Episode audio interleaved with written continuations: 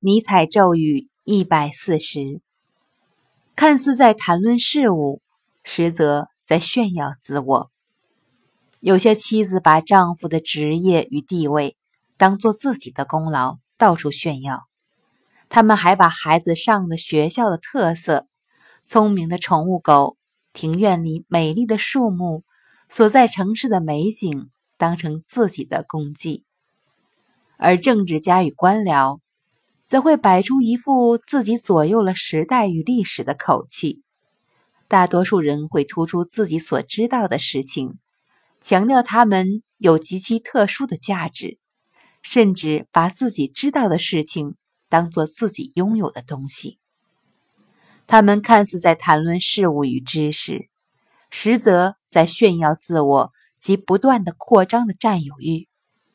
不仅如此，人类还企图占有过去与未来。